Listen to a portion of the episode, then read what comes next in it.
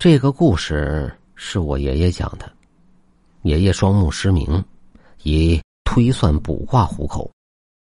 爷爷有一个朋友特别厉害，在当地是出名的半仙，会奇门遁甲之术，还会堪舆之术。一天，有个商人听人介绍，找到了这个半仙，说自己搬到新建的房子之后，做什么都不顺，生意亏损，家人出事。不是出车祸，就是莫名其妙的受伤。本来他不信这些东西，但是有一天发生了一件特别诡异的事。有一天他半夜睡得正香的时候，见他妻子在厨房里磨刀，喊他也没有回应。大概过了一个小时后，他妻子又自行回到床上睡觉了。这件事情发生以后，他也不得不信了，这才托人找关系，找到了这个半仙。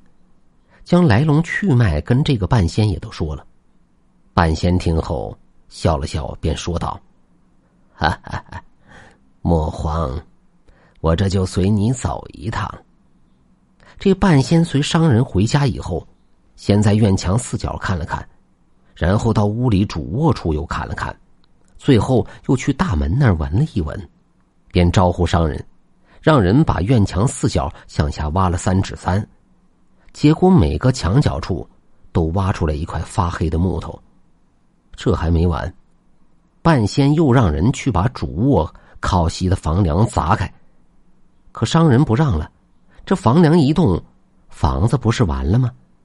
但半仙却跟他说：“你照我说的做就是，这房梁里面有东西。”事到如今，商人也只能心一狠，那就动吧。结果把房梁取下，锯开之后，里面居然有个木雕的小人儿，手握一把小刀，面目狰狞，这可把商人吓坏了。最后，在大门右边的石墙里挖出来一只已经变成干尸的死猫。这些都完事以后，半仙儿才不急不缓的对商人说：“你想一想，你都得罪了什么人了？”这是要让你家破人亡，断子绝孙呢。这墙脚下的是棺材木，房梁内的是被人下了树的木偶，门口的死猫会把附近的邪祟都招来。如果再晚一点，你家这块地呀，都快成养尸地了。商人听完以后。又是后怕又是愤怒，但是就是想不到能得罪谁了。都是做生意的，正常的商业竞争应该不会惹到这么丧心病狂的人。这时候半仙儿便说：“嗯，不用想了，好酒好菜上着，今夜子时便会有人上门伏法，然后让人准备一口大锅，倒满豆油。”将油烧开，把那个木偶放在油锅上面来回的熏烤。当夜子时，便有一个满脸是血的年轻人冲了过来，进屋就跪地磕头，大声喊着饶命。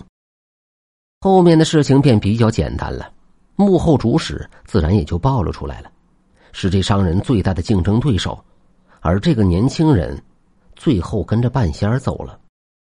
世间万物都在遵循着特定的规律在运转，阴阳五行相生相克，不管什么术法，有失者便会出现破折。